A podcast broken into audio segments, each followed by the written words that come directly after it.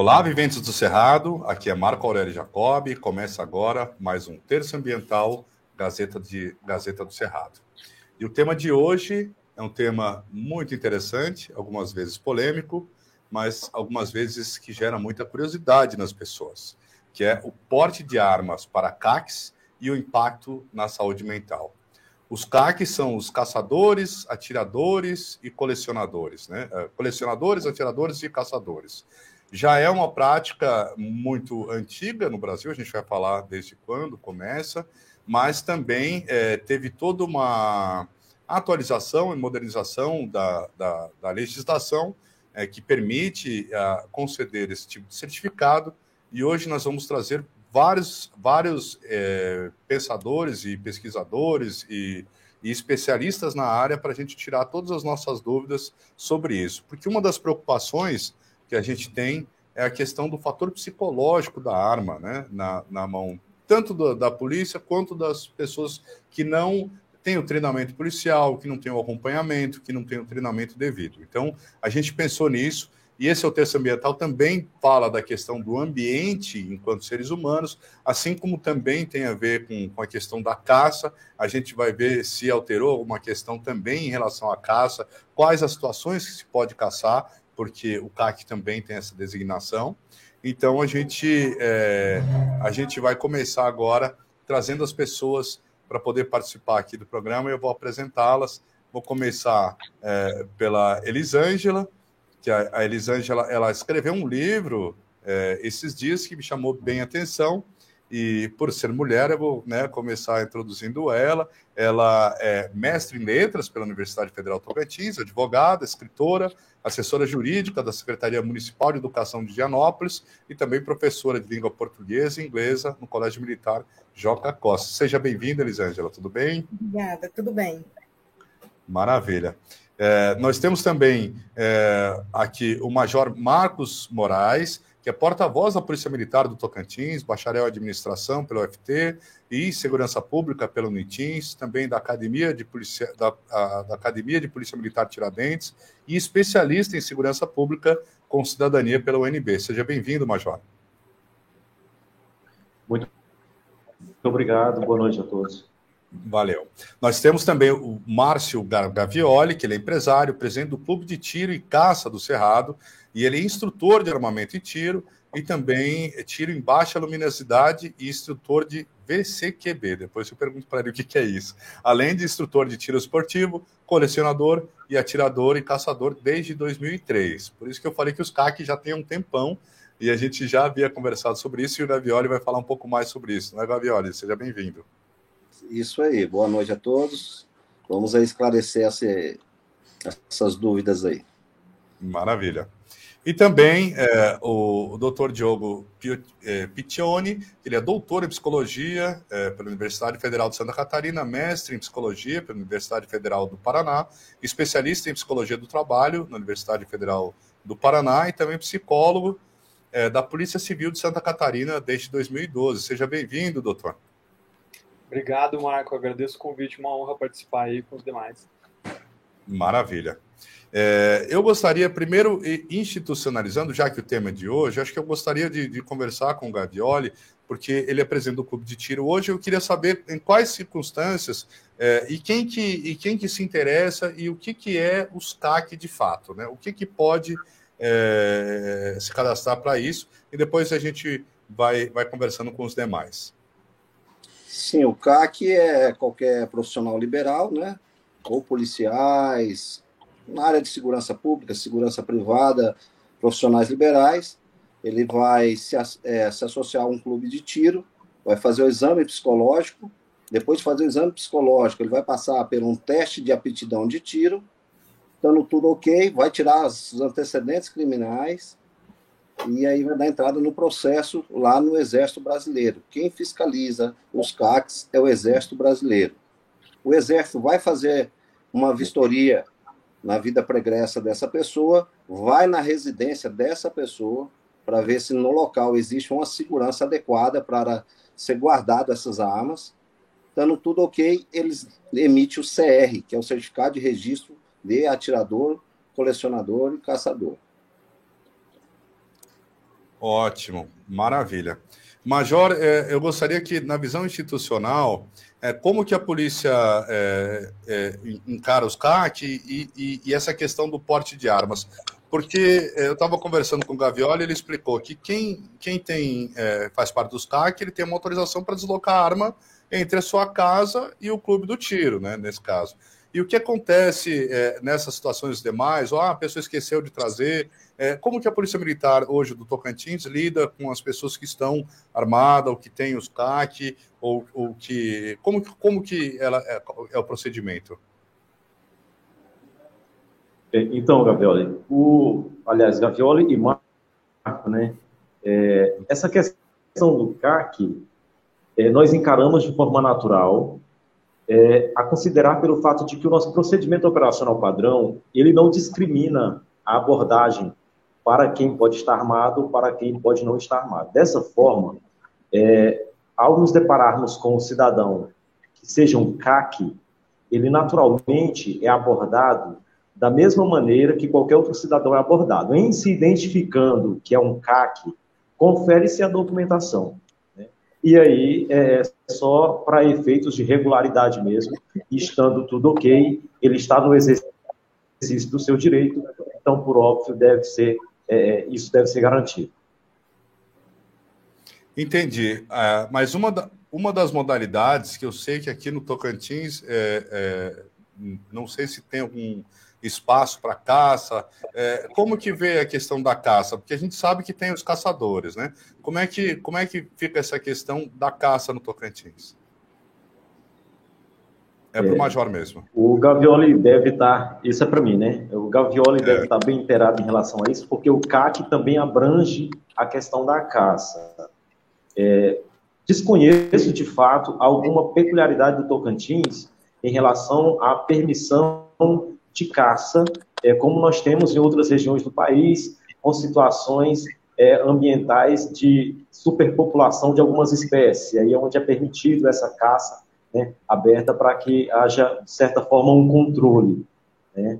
Mas, é, nesse caso, no nosso estado, o que a Polícia Militar tem feito é o seguinte: ao, encontrar ou ao abordar um caçador que esteja armado, primeiro a documentação deve ser conferida. Se é CAC, deve estar o quê? Em não sendo CAC, se ele tem, é, é, se ele está portando uma arma de fogo, é confirmada a situação de ilegalidade, essa pessoa ela deve ser encaminhada para que é, esclareça na justiça essa situação. É, a nossa questão também abrange a questão do animal abatido. Se é um animal silvestre e não temos autorização nesse local em específico para o abate desses animais, é uma outra situação ambiental que o cidadão pode é, responder. É, nós temos, de fato, uma incidência muito pequena de caçadores profissionais no Tocantins. É, a grande parte, nosso amigo Gavioli pode confirmar, mas a grande parte dos nossos CACs, eles é, é, praticam as suas atividades quase sempre só com treinamento mesmo no estande de tiro. Entendi. É, Gabriel, antes da gente passar para os outros, é, aqui o pessoal procura é, é ter os CAC para caça também, ou é mais para tirador esportivo, ou mais para poder ter o direito a ter uma arma? É, mais é para a finalidade esportiva. Existe só uma, uma caça, que na realidade não seria bem uma caça, que é o controle dos animais espécie invasora, que no caso do, nosso, do Brasil seria os javalis e seus derivados. Mas para isso há um procedimento. A pessoa tem que fazer um cadastro no IBAMA, tem que pegar uma autorização do dono da fazenda, apresentar lá no IBAMA, fazer esse cadastro, comunicar o IBAMA quando for caçar, com no mínimo três dias de antecedência. Quando chegar dessa caçada, do manejo que a gente chama do javali, comunicar ao IBAMA como foi feito esse manejo, se foi esperando, se foi de carro, se foi com cachorro, como foi feito esse, esse manejo do javali. É, teve uma reunião um tempo atrás, junto com o pessoal do IBAMA, da Polícia Ambiental, do Naturatins e mais a ADAPEC, porque o animal, é, como uma espécie invasora, né, um animal da nossa fauna, ele pode estar transmitindo doenças, né? ele, é, ele é transmissor de várias doenças. Então, não, não poderia consumir esse animal. Teria que só abater ele, é, que a gente chama que é o manejo. Então funciona mais ou menos dessa maneira aí. Mas tem que ter esses trâmites, tem que ter autorização do dono da fazenda, tem que ter o cadastro no IBAMA, tem que estar no CR dele, o certificado de ateador, lá comunicando que ele é caçador, e aí sim ele pode fazer o abate. Única espécie exclusiva é o javali e os javaporco, é derivado do javali. Fora esse tipo de animal, é proibido qualquer tipo de caça no nosso país. Entendi, agradeço. É, Elisângela, eu vi que você fez um livro é, sobre isso que chama Legítima Defesa e Violência, né? uma análise é, do discurso midiático sobre armamento civil. Eu achei interessante que você une as suas duas é, é, formações, né? letras e direito. Né? É, dentro desse conceito da arma, porque a gente, uma preocupação que a sociedade tem é que às vezes a gente tem essa questão da arma como um fator que pode alterar o psicológico, que pode ser estressante para a pessoa, que tem que cuidar da arma, tem que fazer isso. E até nessa questão da, legis, da legítima defesa. Dentro do seu olhar da legítima defesa, a que conclusão você chega desse fator arma, não arma ou legítima defesa enquanto a sua proposta de pesquisa? Então, é, como eu já havia conversado com o senhor, é, o livro ele une as minhas duas paixões, né, as letras e ao mesmo tempo direito. Então, eu como analista do discurso não posso emitir qualquer opinião, tá? Então, assim, eu trago os dizeres da Folha de São Paulo, do Estado de São Paulo, os jornais da Folha de São Paulo, o Estado de São Paulo e o Jornal do Tocantins. Então, nesse livro, no primeiro e segundo capítulo, é, eu trago o direito à legítima defesa, né, o direito à vida, no artigo 5 da nossa Constituição, que é, é o maior é, bem né, que o Estado pode nos é, preservar, garantir. Traz, trago também o direito à segurança, no artigo 5 no artigo 6 o direito à segurança, e também no artigo 144, que é um dever do Estado nos garantir a segurança através das suas forças policiais. E aí eu faço um diálogo com o legislador, quando lá no artigo 23 e 25 do nosso Código Penal, o Estado nos garante a legítima defesa. Então, é, se no artigo 5 o Estado nos dá a garantia do direito à vida, no artigo 23 e 25 do nosso Código Penal, ele é, parece não ter, é, é, é, nos dá tanta garantia né, que, é, do direito à vida, porque em algum momento eu, vou, eu posso é, me defender de alguém, através da legítima defesa, matando. Então, assim, como o Estado viu que a força policial não pode estar em todo lugar ao mesmo tempo, ele nos dá, é, digamos assim, entre aspas, o direito à legítima defesa. Então, assim, eu não posso dizer se sou a favor, se sou contra, eu prefiro que é, os leitores é, descubram, né, no decorrer da leitura. Maravilha. E nós temos aqui também o doutor Diogo, é, que ele fala um pouco sobre o fator arma dentro da corporação, né? Eu gostaria que você desse um panorama disso, né, já que você também faz o, o suporte para os policiais civis, é, e depois que você estendesse um pouco para a população civil daí em, em si. Né? Seja bem-vindo novamente. Legal, Marco. É, boa noite a todos. É, enfim, Marco, na verdade, quando é, a gente fala aí sobre porte de arma, né, seja porte de arma para é, a discussão em torno do porte de arma para CAC, porte em trânsito, porte de arma para policiais civis, situações específicas, né? Porte de arma em geral. Porte de arma em geral. Tá dando eco aqui? Será o meu? Tá dando eco aqui? Desculpa. Porte de arma em geral, né? Independentemente do que a gente acredita, independentemente da convicção política de cada um, a gente tem que falar é, do aspecto técnico né? Então, do, do ponto de vista técnico, na área da psicologia, a gente tem que falar em capacidade psicológica para poder portar uma arma, para poder adquirir um armamento. Né? E essa é uma questão muito delicada, é, porque a gente sabe né, é, como é difícil gerir esse fenômeno dentro das polícias civil, quem, polícias, das polícias em geral, né, das forças de segurança, polícia militar, polícia civil, é, quem dirá né, em relação a, a gerir né, essas questões em relação aos, aos CAC. A gente sabe que, é, a, como o, o, o, o participante é, Gavioli.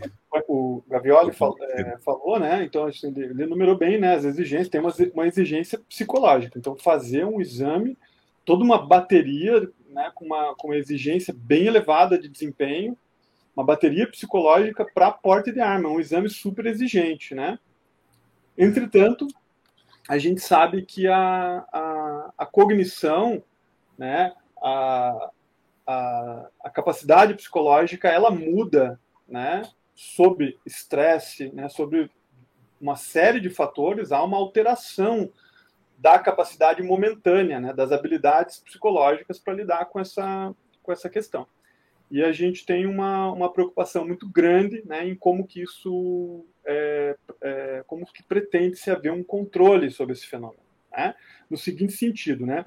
Então, hoje, a gente tá, eu, eu, eu trabalho na Polícia Civil de Santa Catarina. A Polícia Civil de Santa Catarina, ela realmente, hoje, ela é modelo para o nacional aí, em termos de, é, da gestão da saúde mental. Hoje, um policial, né, para ele entrar na Polícia Civil, ele já passa por uma bateria de, de psicológica extremamente complexa e exigente, mas para permanecer no cargo agora, né, o policial também vai ter essa, essa, a exigência de manter essas capacidades psicológicas.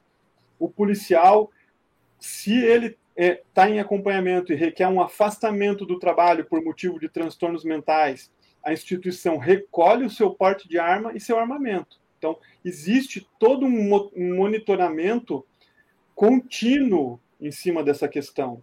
Né? Então, não é, não é simplesmente concedido o porte de arma para um policial, é monitorado. Então, qualquer tipo de alteração, a gente tem uma medida de controle. Com essas medidas, a gente tem aí, historicamente, aí, reduzido, por exemplo, o número de, de, de suicídios né, de policiais, historicamente eles têm diminuído, sobretudo ainda com arma, é, né, a arma retira-se né, do policial, por exemplo, que está num episódio depressivo, um armamento, então pode até prevenir uma questão relacionada a suicídio ou eventualmente outro tipo de incidente. Como é que fica essas, questão, essas questões em relação aos CAC? Como é que ocorre esse monitoramento? Né? quais são os, os, dispositivos legais e, na prática, o que, que acontece né, com, o, com, com o acervo de um CAC numa situação é, relacionada a transtornos mentais, que é uma situação dinâmica, né? Que pode ocorrer, às vezes, a eclosão de um transtorno mental. Como é que tem essas situações? Né? Essa é uma dúvida até que eu queria compartilhar com os demais. Até estou fazendo meu papel técnico aqui de trazer um, um ponto de vista é, realmente específico, né? Não tem, não, independe de, de, de convicção, inclusive. Né? E a outra coisa que, outra polêmica, né, que a gente pode trazer para discussão aqui, Marco, é o seguinte. Então, policial é um fenômeno muito mais complexo do ponto de vista do contato com a violência do que o CAC, né? O policial ele trabalha num nível de exigência aí que envolve é, escala, é, jornada de trabalho extensa, irregular, plantão, crime, polícia 24 horas, crime não tem horário para ocorrer, então o policial trabalha num, num, num, num ritmo bastante estressante, né? ocorrência, contato com, com, com suspeitos e tudo mais. Então, é um fenômeno distinto dos CAC, tá certo? Entretanto, para a vida do policial, um fator sozinho já é um fator bastante importante, que é o porte de arma. Né?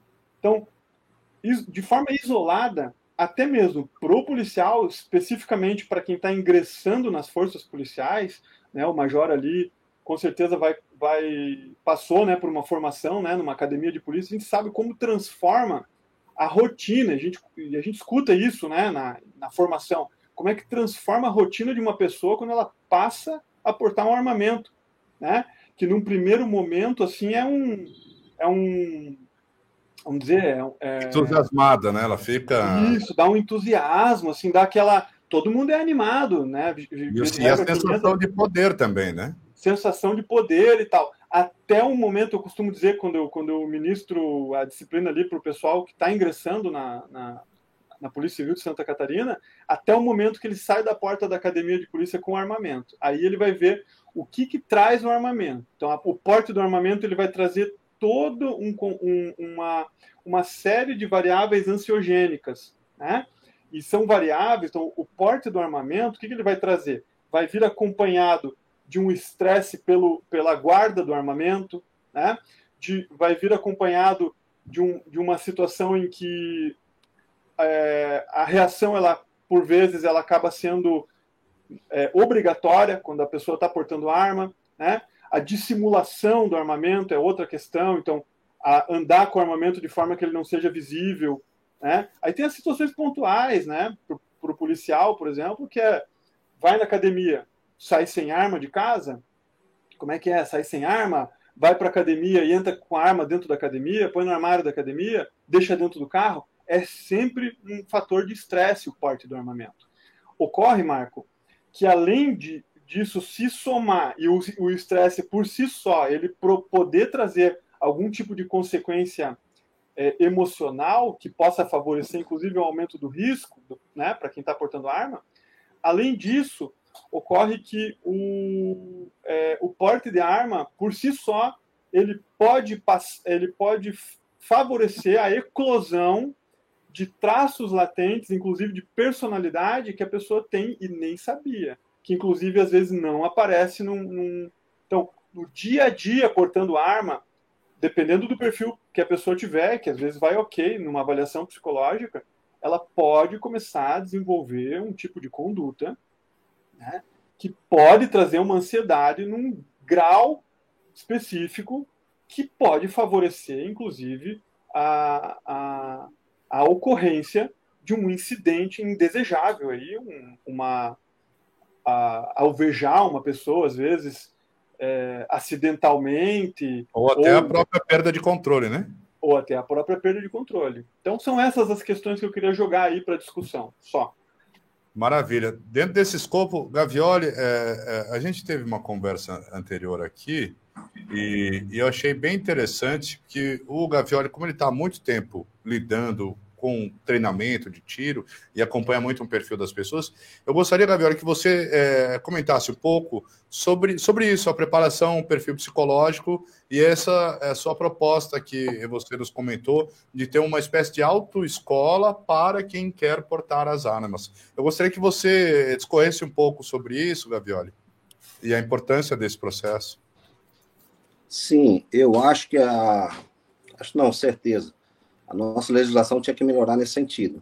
Porque hoje a pessoa, igual o doutor falou aí, passa por um exame psicológico, no dia a pessoa está bem, está tranquilo, e depois passa por um exame de tiro, é um exame de tiro, não um curso. Então ela não fez um curso, ela faz um laudo de aptidão de tiro, passa, aí pega uma arma e vamos supor que seria posse, leva para sua residência, tá? Mas não pratica, não treina, não tem o Combate Master, que é, é mentalidade de combate. E aí é um chega tipo um amigo lá. Né? Sim, aí chega lá, vai mostrar a arma para um amigo. Como ela não tem uma destreza com essa arma, pode até disparar e machucar esse amigo ou alguém da família. Então, teria que ter um curso. A pessoa tem que passar por um curso de tantas horas para aprender o manuseio de segurança, né, a segurança com arma de fogo, o manuseio né, do tiro real, saber atirar com aquela arma, né? Então, eu, eu, na minha experiência que eu tenho aí, muitos anos de tiro, tenho uma escola de formação de segurança, tenho o clube de tiro há muitos anos, só atirador esportista, já fui para dois mundiais representando nosso país no tiro, né? E até para falar, a primeira medalha olímpica que o Brasil ganhou de ouro foi no tiro, com o Guilherme Paraense em 1920. Então, o tiro vem de muito antes, né? Então, teria que ter um preparo melhor dessas pessoas. Né? Um tempo atrás, agora, nós tivemos aqui em Palmas um atirador esportista que suicidou com a própria arma. Estava né? passando por problemas né? e suicidou com a própria arma. Então, isso aí, a parte mental é muito importante. Né? Teria que ter esse acompanhamento, que a cada 10 anos a gente tem que renovar o CR, só faz esse exame de novo a cada de 10 em 10 anos. Tem muito tempo, teria que ser antes. O porte para o atirador esportivo, para o CAC, eu sou contra a não ser que ele passaria por cinco anos como atirador, para a gente analisar a vida dessa pessoa, a parte psicológica, a parte de adestramento, se ela vem mesmo para o clube para praticar o tiro esportivo, ou se ela quer só associar um clube para andar com arma na cintura. Então, eu sou contra o porte de arma para os atiradores, de imediato. Ele teria que ter uma avaliação, no mínimo, de cinco anos, no mínimo, para a gente ver a vida dessa pessoa, se ela realmente quer praticar o tiro esportivo ou a caça esportiva, para depois ela né, ter esse porte para poder andar com essa arma na cintura. Até porque quando a pessoa coloca uma arma na cintura, que seria o porte, no caso, ela tem que mudar toda a mentalidade dela.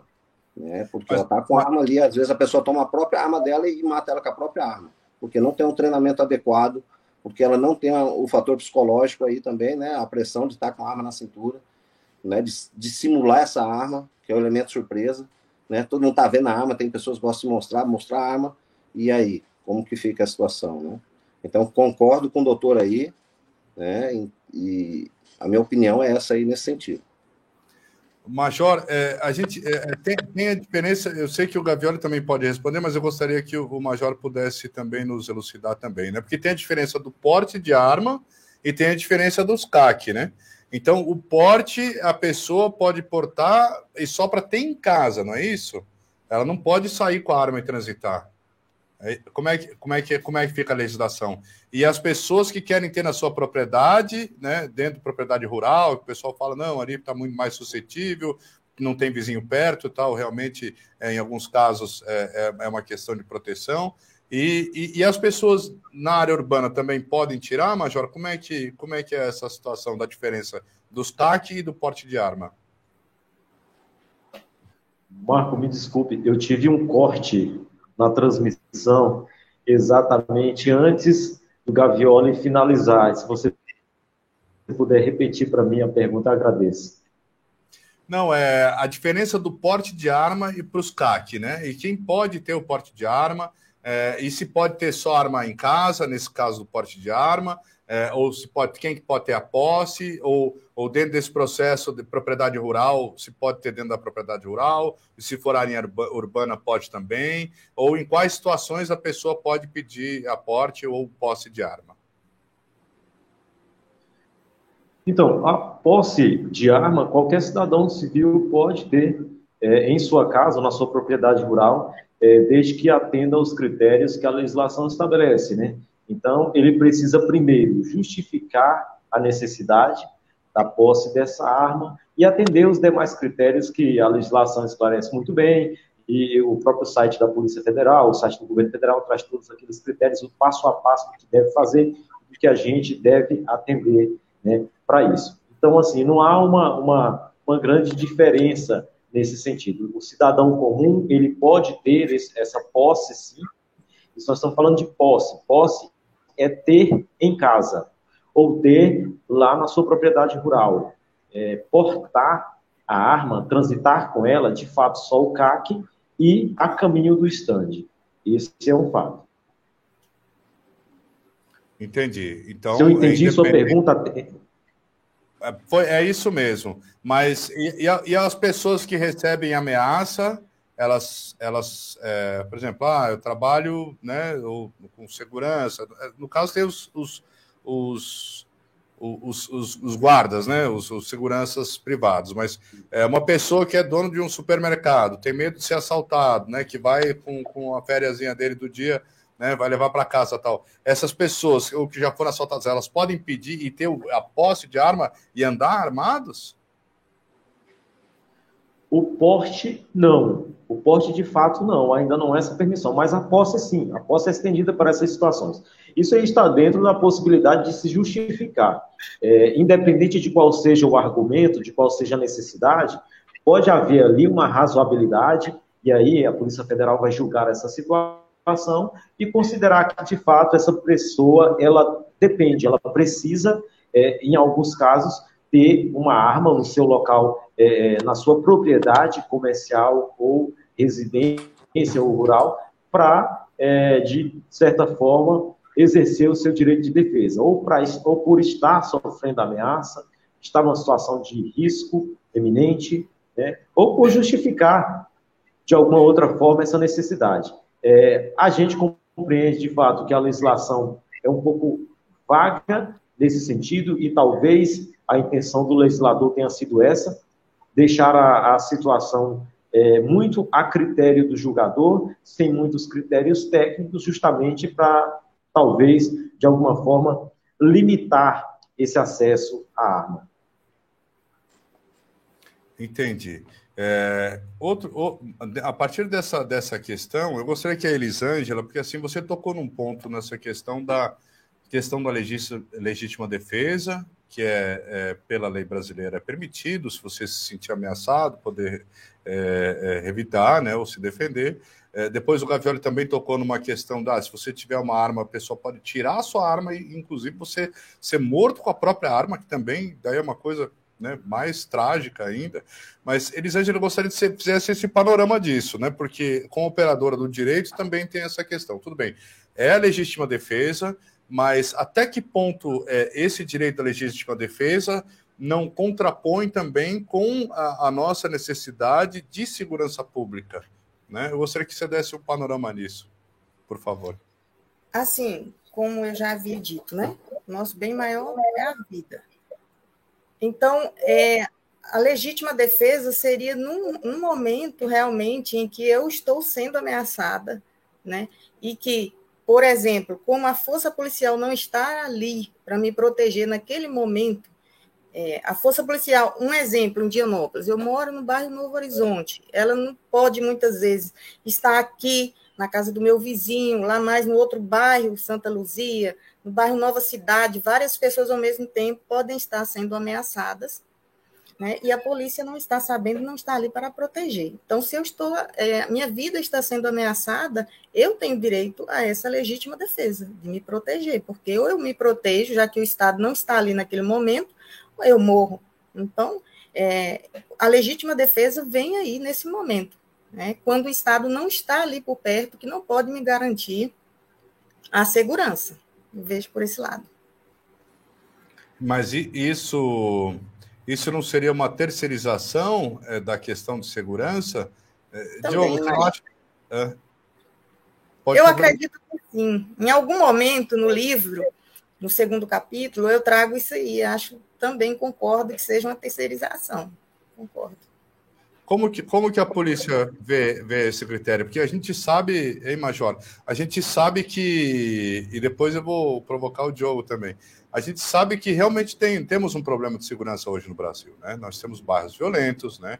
nós temos assassinatos, né? temos é, agora é, discussões seguidas de morte, às vezes mortes é, fúteis, né? que a gente vê por aí. É, como que a polícia vê esse, esse, essa questão da violência?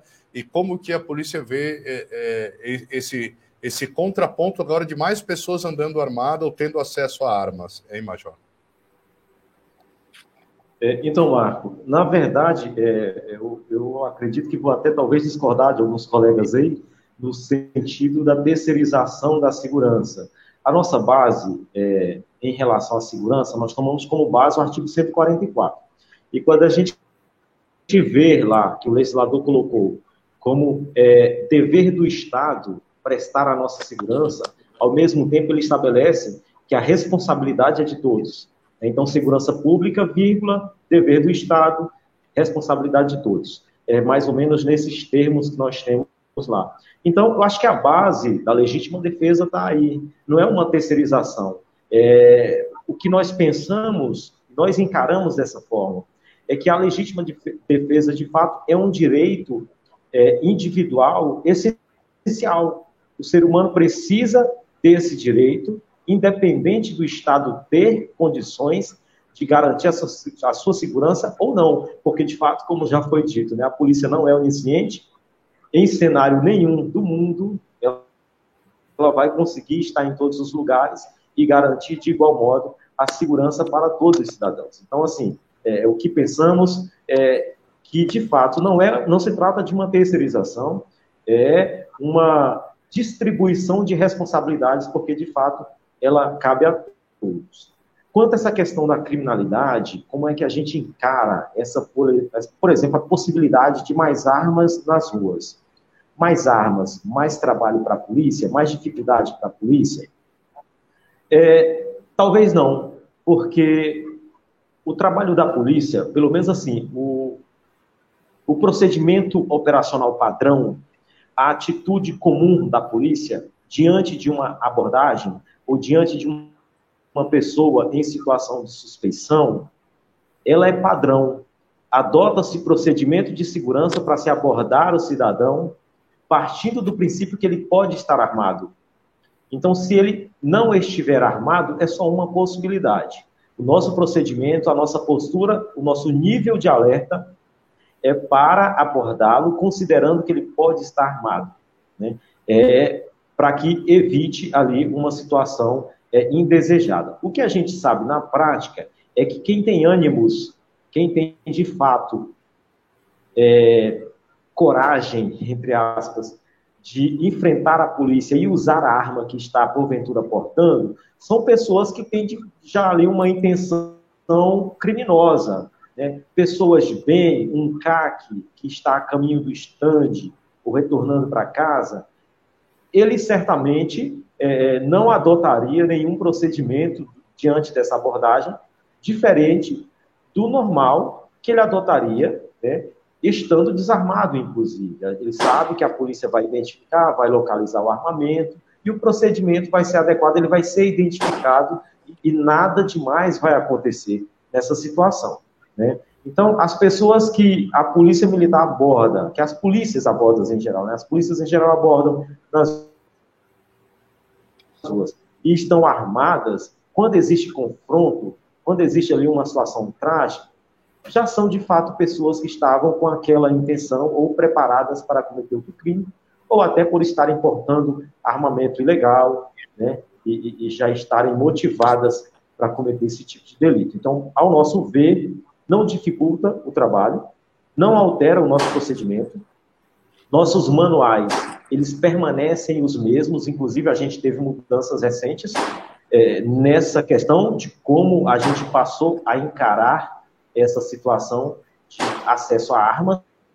E nós tivemos é, é, uma permanência do nosso procedimento. Nós permanecemos adotando os mesmos procedimentos, não tivemos nenhuma alteração, não identificamos nenhum aumento de dificuldade.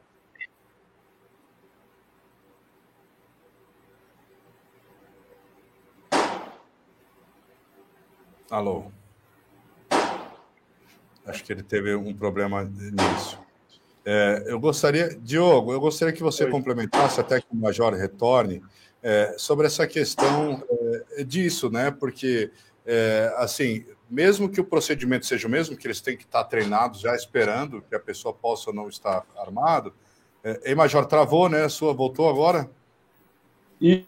Isso, eu tive outro corte aqui, não sei se o meu sinal ou, qualquer uma outra situação técnica, mas eu percebo uhum. aqui que pelo menos o meu sinal está bem aqui, a, torre, né? Não, a gente, a gente te ouviu até o ponto de que foi permanecido o, o, procedimento operacional padrão disso. Você estava falando que não, vocês não notaram aumento da violência, nem diminuição também, não, é, em relação depois que. Isso. Isso. Eu me referi ao trabalho da polícia. Nós não notamos alteração no nosso trabalho. Nós não notamos nenhuma necessidade de mudar a nossa postura diante dessa nova realidade. Isso é um fato. Agora, a questão de índice de criminalidade, aí é notório, a gente pode observar o que houve, de fato, é, em números gerais, foi uma redução é, nos índices de crime, sobretudo os crimes violentos, dos últimos Entendi. quatro anos. Entendi. É, de qualquer forma, eu gostaria que o Diogo desse um panorama sobre isso, porque, assim, é, é, é, é uma questão é, da, do direito à legítima defesa, mas eu também vejo também como uma questão muito perigosa no sentido de que ah, eu estou armado, então posso querer ter um comportamento de paladino da justiça. Então, se houver alguma coisa de ruim, eu já estou armado, já resolvo. Ou então, se acontecer, se alguém me ameaçar, eu já vou lá e mato. E às vezes passo e, e, e, e e deixe de fazer os procedimentos que a polícia usaria, que é encaminhar para a delegacia, abrir um inquérito, ter o julgamento correto, né, ter o direito à defesa, ter os atenuantes, os agravantes, enfim, um processo né, que, que, do, do, né, de, de, né, que a gente já ultrapassou a lei de Italião, né, do olho por olho, dente por dente. Então, eu gostaria que o Diogo você desse um panorama nisso, né, a, a, até que ponto é, é, o fator arma é, e, e, e, essa questão que eu comentei, né, de poder fazer justiça ou entrar na legítima defesa, não pode também é, é, impactar nisso, né, na, na, na, questão de cidadania. E nesse, que ele, quando o Major fala da questão do Estado, né, ah, o Estado é, é, é uma responsabilidade de, to é responsabilidade, de, responsabilidade de todos. Sim, é, é com certeza, é, mas quem pode usar a arma, né, quem, quem está dentro desse, é, com essa responsabilidade da defesa das pessoas, é a polícia, são as polícias, as forças policiais, e, e às vezes você deixar é, um, é, com que essa, essa coisa fique abrangente demais, pode ser um fator de uma liberdade que às vezes. Né, como é que a gente poderia lidar, lidar com isso, Diogo? Olha, Marco, eu, eu vou começar fazendo uma, uma. Porque eu sou psicólogo policial, né? Esse, o nome do meu cargo é esse. Então, eu sou um, um policial aí, faço parte do, do, quadro da Polícia Civil, mas o meu cargo é bem específico de psicólogo. Então, vou começar com o psicólogo aí, Marco, fazer uma, uma interpretação breve aqui da nossa conversa, que é o seguinte: a gente está misturando dois assuntos que não tem nada a ver, tá? Eu, e eu vou salientar que isso que eu estou falando, tá? é apenas para até para a gente pensar que nós estamos misturando dois assuntos, e não é por acaso que nós estamos misturando esses assuntos aqui na conversa. Porte de arma e, e legítima defesa, legítima defesa não envolve só porte de arma, né? E tem mais, quando a gente fala de CAC e porte de arma e, e legítima defesa são duas coisas que não tem nada a ver. O CAC, ele não tem a posse da arma, ou ele não pode ele não está com aquela arma para transitar até o seu local de treinamento para encontrar uma situação de legítima defesa. Então, por isso que eu digo, ó, nós estamos falando aqui, é como se a gente tivesse, obviamente, puxando um assunto que tem relação, mas ao pé da letra não era para a gente estar tá falando disso, não é para o CAC estar tá lá pensando em legítima defesa. Por que, que ele vai ser obrigado é, a pensar em legítima defesa? Justamente não, eu comento. Porque Peraí, desculpa, eu comento porque uma das, uma das questões que a pessoa também procura os CAC e também vai, vai, poder se qualificar, que depois o Gavioli fala corretamente, tem que ter um curso, tem que ter um treinamento constante, a pessoa tem que se qualificar, tem que ter avaliação de menos de 10 em 10 anos. Eu concordo também nesse sentido, mas é o, o que eu estou falando é porque um dos fatores que a pessoa procura, pelo menos de conhecidos meus, ou que a gente ouve, é que a gente né, tem o direito a ter uma segurança, tem um, deveria ter o direito a ter a arma, né? Se um bandido entrar na minha casa, eu tenho minha esposa e filhos, né? Então eu, eu tenho que ter, eu tenho que estar apto a, de, a defender a minha casa, né? Então, é, o, a, um dos motivos não é diretamente o assunto. Claro diretamente, ele influencia, e nós estamos aqui conversando sobre os CACs e os fatores psicológicos dele, né? Então, e o que leva a pessoa a querer ser um, um, um CAC, querer tirar a carteirinha? Então, é por isso que eu abordei essa questão e convidei, inclusive, a Elisângela, né? Para justamente. Mas olha como um assunto puxa o outro, né? Né, Marco? Olha só, porque assim, ó, só que de repente a gente se, a gente se depara. Porque não é para ter a ver, né? Assim, ó, não que, na verdade, o que, que acontece? É como você falou, né?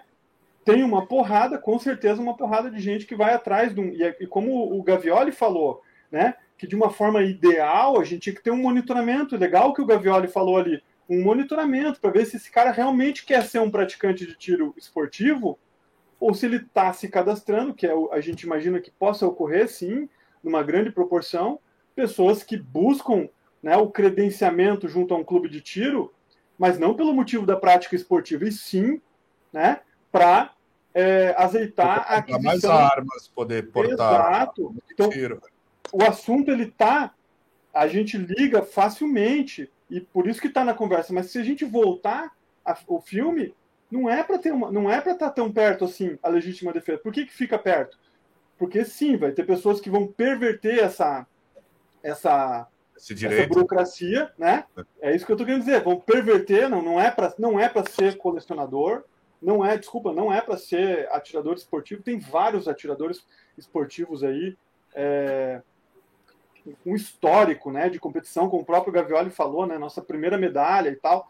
Tem vários, conheço vários atiradores esportivos, né, tem vários é, colecionadores, tá? Mas sim, é óbvio que tem uma parcela de pessoas que vão entrar nessa, nessa, nessa via burocrática para facilitar simplesmente a aquisição de armamento, com foco e aí que, que a, própria participante ali, a Lisângela, né?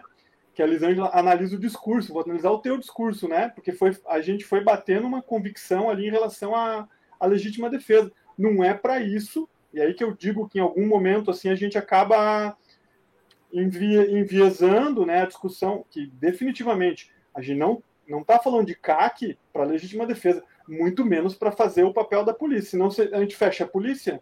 Então a gente admite daí a falência das polícias e vamos dizer que a, vamos fornecer armamento para as pessoas fazerem segurança pública. Dá o maior trabalho a gente monitorar a saúde mental dos policiais para garantir que eles tenham capacidade de manter a, a, as suas condições emocionais para portar arma com segurança e para exercer a segurança pública. Né? Se a gente falar isso em, em generalizar para a população, mal e mal a gente consegue controlar isso na polícia. É um trabalhão imenso para a gente garantir que os policiais mantenham a capacidade emocional para ter controle inibitório para poder portar um armamento de fogo e exercer segurança pública. Se a gente falar em, em, em agora em, tem que monitorar isso, os ataques. Isso, Marco, é isso que eu estou chamando a atenção. E, a, e, a, e, daí vou falar mais uma coisa, tá? Polêmica também, que é o seguinte: para a polícia, pode ser que, como eu, eu acredito que o, o major ele tem a prática ali, né, principalmente da, do patrulhamento ostensivo, né, que é a atribuição constitucional da PM, que é o seguinte, não vai mudar é, para a PM as abordagens, muito mesmo porque ele falou, porque geralmente o, o, o, o CAC, que está se deslocando para o treinamento, está dentro da legislação, o que, que vai mudar na abordagem? Não vai reagir contra a polícia, não é verdade? É isso mesmo.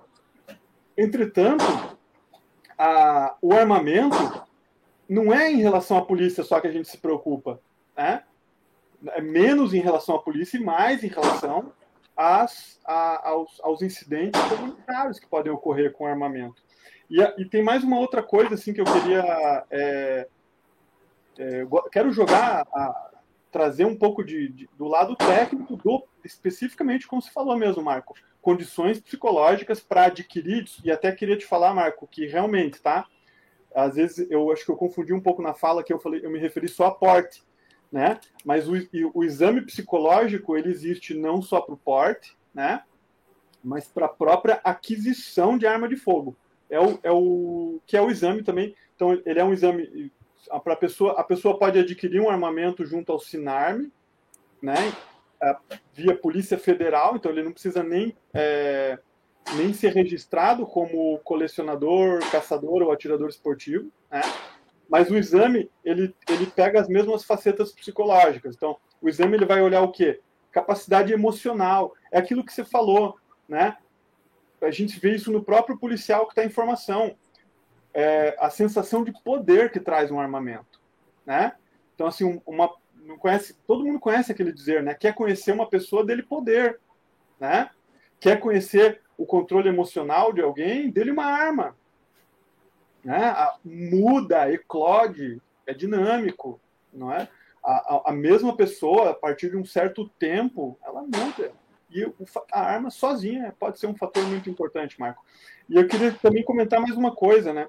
Eu considero bastante falaciosa, né? E bastante superficial essa, um dado que tem sido ventilado aí na, é, pela internet, né, em relação à diminuição de, de, crimes violentos em relação à aquisição de armas. É uma, isso aí é, um, é, uma, é uma conclusão totalmente equivocada. Né? A gente tem observado nos últimos tempos uma tendência, sim, de diminuição de crimes violentos, independentemente da, da, da da aquisição de armas de fogo. O que está acontecendo hoje, né? E agora eu vou falar mais como policial do que como psicólogo, né? Mas eu já acompanhei estudos aqui, é, em parceria com a, com a, diretoria de inteligência, estudos é, com dados que indicam o seguinte: a criminalidade não diminuiu, a criminalidade simplesmente mudou seu ramo, né? O, o, o, a gente teve uma explosão absurda é, na criminalidade relacionada a, a estelionatos, por exemplo. Né? Então, sim, a gente tem, inclusive, uma, uma, uma diminuição, deriva aí de um, de um período aí da pandemia, sim, que a gente ficou com restrição de circulação. Então, é, alguma, alguns ramos aí da atividade criminosa, eles é, migraram simplesmente né, para meios é, cibernéticos. Então, tem uma migração aí dos fluxos criminais. Então, tem um aumento de, de crimes cibernéticos, de estelionato e tudo mais, e, e que acompanha uma, uma diminuição de crimes violentos. É como se tivesse mudado o ramo ali do, da, do pessoal, né? E em relação a, a... diminuíram os bares também, né? O consumo de bebidas alcoólicas isso utilizava as brigas e as mortes, né? Não programadas, digamos. Assim. Exatamente. Assim. E aí o que que acontece? Essa, esse aumento do armamento versus é uma conclusão extremamente superficial. Não existe essa, essa relação, não, te, não temos ainda como, como mensurar isso, sobretudo num prazo tão curto. Né? Isso é um impacto que, é, se vai ser positivo se vai. Pode até ser positivo, pode ser positivo ou negativo, mas a gente só vai saber disso a médio e longo prazo. Então, assim, e, e é, queria trazer, trazer isso, né? Mas o principal, Marco, é como a gente é, a gente tende a partir para a legítima defesa quando a gente fala de CAC, que são, deviam ser coisas que a gente não devia é, associar, entendeu? Por que, que a gente associa? Porque na prática a gente sabe que está ligado. Né? Existe essa, essa vontade da população, existe Gavioli, essa. essa é, eu gostaria que o Gavioli falasse um pouquinho sobre isso. Gavioli, é, desse nosso assunto que nós estamos comentando, qual que, qual que é a sua posição em relação a isso? A arma pode sim. ser sim um fator que, que pode virar um paladino da justiça, não pode? Como que você vê isso, você que está lidando com as pessoas ali? Não, vamos lá. Então, o que, que é o CAC? Colecionador, atirador, caçador. Ponto. O que está acontecendo? como foi a burocracia, as armas de defesa são quem libera é a Polícia Federal, através do SINARM, que é o Sistema Nacional de Armas. Né? Então, eu quero uma arma para ter minha posse no meu comércio, porque eu estou sentindo que estou sendo ameaçado e tal. Você vai lá na Polícia Federal, compra essa arma, preenchendo os requisitos, vai ter essa arma posse naquele endereço, pode ser no seu comércio, na sua residência, na sua fazenda, na sua chácara. Ponto. Tá, mas eu sofri uma tentativa de homicídio, tentaram me matar, eu quero não quero só essa arma na minha casa, eu quero andar com essa arma. Aí você vai tentar o porte através dos boletins de ocorrência, de ameaça, tentativa de homicídio, você vai provar o, delegado lá na Polícia Federal, o superintendente, que você sua vida está em risco. Eles vão analisar a situação e vai liberar a sua arma, o seu porte ou não, deferido ou indeferido. Isso aí seria as armas para uso para defesa, né? Bem explicado. Como Sim. foi essa parte da Polícia Federal? Está sendo muito burocratizado e como atirador, o cara tem uma facilidade de adquirir essa arma mais fácil, entre aspas, que ele não tem que provar essa efetiva necessidade de tentativa de homicídio e de estar tá sendo, né, tendo risco à vida dele, eles estão usando né, essa, essa ponte e virando o CAC para comprar essa arma e ter essa arma, que é errado. Né? Então, o clube de tiro, a gente, a gente analisa muito a situação. Quando o cara vai filiar o clube, você está querendo filiar o clube com qual finalidade? Ah, eu quero ter uma arma porque eu tenho uma fazenda, eu tenho um comércio, não sei onde, eu quero ir armado para o banco, quero voltar. Eu falei, então você está no lugar errado. Aqui a arma é finalidade esportiva. Você, essa arma você tem que ser comprado pelo Sinarme lá na Polícia Federal. Ah, mas eles não me dão. Infelizmente, não é por aqui, porque se for pego você com essa arma fora da rota do estande de tiro, você vai ser preso por porte ilegal de arma de fogo. A Polícia Militar do Tocantins criou o POP, que é o Procedimento Operacional Padrão de Abordagem ao CAC. E lá vem falando qual, como tem que ser feito essa abordagem e os direitos do CAC, o caminho que ele tem que estar, indo para o estande, retornando do estande, ou indo para uma caçada ou retornando dessa caçada. Se ele estiver fora dessa rota, é porte legal de arma de fogo, vai ser conduzido à delegacia. Deu para ter uma noção melhor aí que o colega acabou de, de explicar aí, Marcos? Sim, sim. Não, é, a sua fala é sempre bem clara, é muito boa, Gafioli. Eu gostaria que o Major, eu acho que eu vou começar pelas considerações finais, nós já estamos quase encerrando. Major, eu gostaria que você fizesse as suas considerações finais. Né? Nós estamos aqui é, na presença do Major Marcos Moraes, porta-voz da Polícia Militar do Tocantins, bacharel em Administração e Segurança Pública, também pelo NITINS e UFT, e também especialista em Segurança Pública com Cidadania pela UNB. Obrigado pela sua é, participação, Major. E gostaria que você fizesse é, as considerações finais com base na nossa conversa de hoje e dos CAC. Ok, Marco. É, eu gostaria, para finalizar, fazer um comentário, é, e aí fazendo referência à fala do nosso colega doutor Diogo, em relação a essa questão de criminalidade, que é o que nos é mais caro, né? Ah, o trabalho das polícias, ela é, sobretudo, a garantia da vida e da liberdade. Né? Os outros direitos a gente também trabalha né, na proteção deles, mas eu acho que o que é mais caro é a proteção da vida e a proteção e a garantia da liberdade. E nós, de fato, temos uma história muito, muito recente para analisar essa questão de armamento, essa questão de relação arma-crime, olhando só para o Brasil. De toda forma, a gente tem um, um exemplo bom a ser estudado, Brasil. Mas, se não nos serve, a gente poderia dar uma olhada no cenário internacional. Né? E aí, é, é, antes de citar qualquer exemplo, é, eu preciso dizer que, primeiro, estar na condição de porta-voz da polícia não é uma situação confortável. Eu gostaria de estar falando por mim mesmo, mas é, não é uma situação muito confortável. Mas preciso dizer que é o seguinte: a polícia, todas elas, todas as polícias, elas são é, apartidárias e eu acho que qualquer discussão que envolve essas questões, essa a nossa atribuição, ela deve ser de certa forma é, desprovida de qualquer intenção ou de qualquer motivação ideológica. E não com isso estou dizendo que o doutor Diogo ou qualquer participante tenha tendenciado para esse sentido. Não é isso. O que eu quero é justificar a minha fala. Eu penso, e a polícia pensa, estou falando em nome da Polícia Militar do Tocantins aqui, é, que os números, eles não mentem e a gente precisa olhar para os números e, na verdade, são eles que nos dão a maior base do nosso procedimento, do nosso trabalho. Né? É, nós não temos uma forma mais adequada ainda de medir né, o resultado das nossas ações, senão olhando para os números.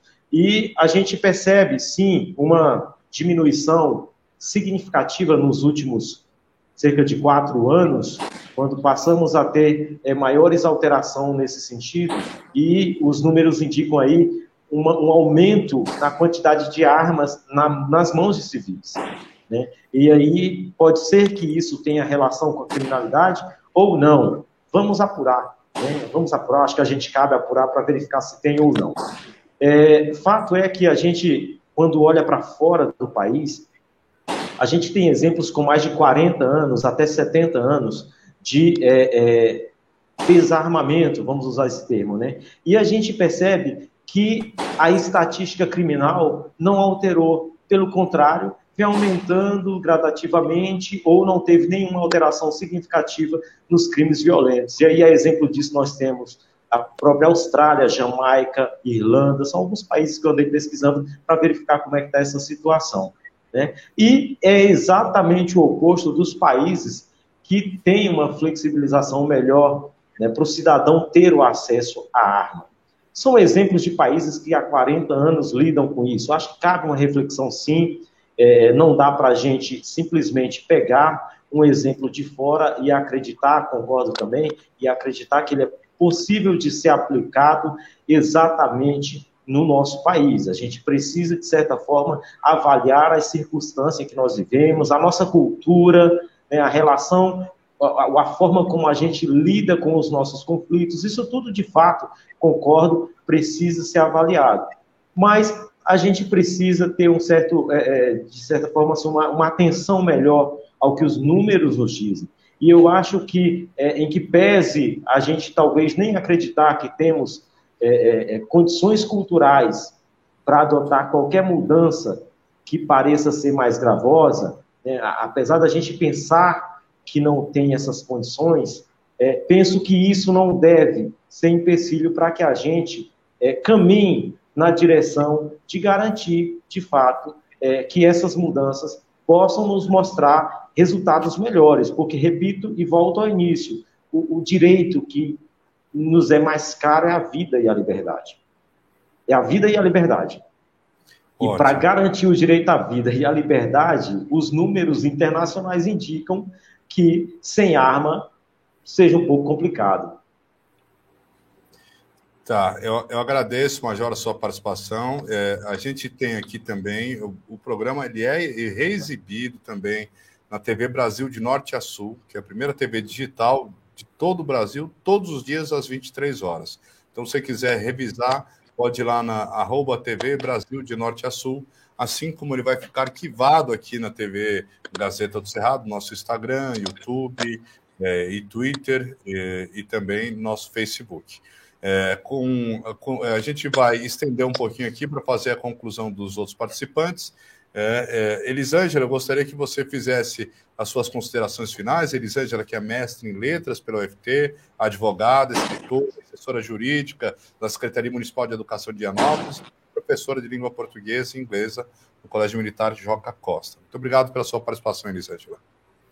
É, eu vou me ater às, as últimas falas do, do Major, quando ele diz que é, é para ter o direito à vida e à liberdade sem armas é um pouco complicado. Mas quem de nós, nós brasileiros, eu falo nós, nosso país, tem condições tanto psicológicas quanto é, financeiras de possuir uma arma. São poucos brasileiros que têm né, essa condição, e aí o direito à legítima defesa fica comprometido e nas mãos de poucos. É assim que eu termino, porque no artigo 144, como ele mesmo falou, e o legislador diz, é dever do Estado e responsabilidade de todos, mas é, o direito à legítima defesa ainda nesse país é restrito a poucos cidadãos.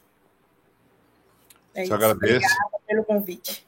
Maravilha. Estamos aqui também com uh, o Márcio Gavioli, empresário, presidente do Clube de Tiro e Caça do Cerrado, instrutor de, ar de armamento de tiro, tiro de baixa luminosidade, uh, instrutor de VCQB, agora você me fala o que é VCQB. E instrutor VCQ...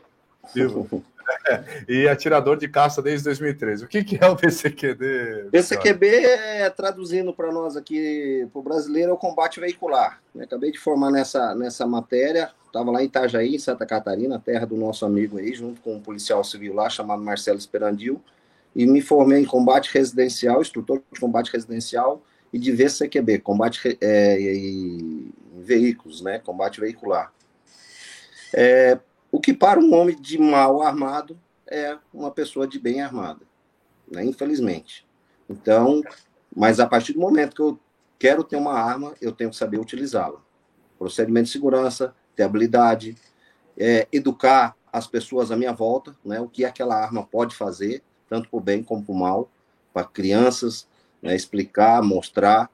Eu tenho um neto de oito anos, eu trago ele no stand, eu mostro para ele, esse dia eu botei uma melancia, de um tiro na melancia, a melancia explodiu. Eu falei para ele, se você pegar uma arma e apontar para a pessoa e, e apertar o gatilho, vai acontecer isso, a pessoa vai explodir. Então você só pode pegar a arma se o seu avô estiver junto ou se um adulto estiver junto. Né? Ele não mexe em arma. Eu, eu sou armeiro credenciado pela Polícia Federal. Esses dias uma empresa de segurança trouxe as armas para manutenção, ele estava junto, ficou olhando para as armas. O cara, Márcio, esse menino vai pegar arma, não pega. Porque ele foi criado desse jeito, a gente passou, ensinamos, educamos, o que a arma pode fazer, tanto para o bem como para o mal. Né? Então, essa é a minha conclusão. A partir do momento que você quer ter uma arma de fogo para sua defesa, defesa da sua família, então tenha arma. Mas procure cursos, procure treinamento, procure o psicólogo, né, para ter uma avaliação, não só quando comprou arma, igual o doutor falou, mas tem uma, uma avaliação periódica aí, uma vez por ano. Aí o doutor vai saber dizer aí qual seria o ideal dessa avaliação psicológica. Tá? Então, essa é a minha, a minha, meu, a minha fala. Aí. As falas finais. Maravilha, eu agradeço demais.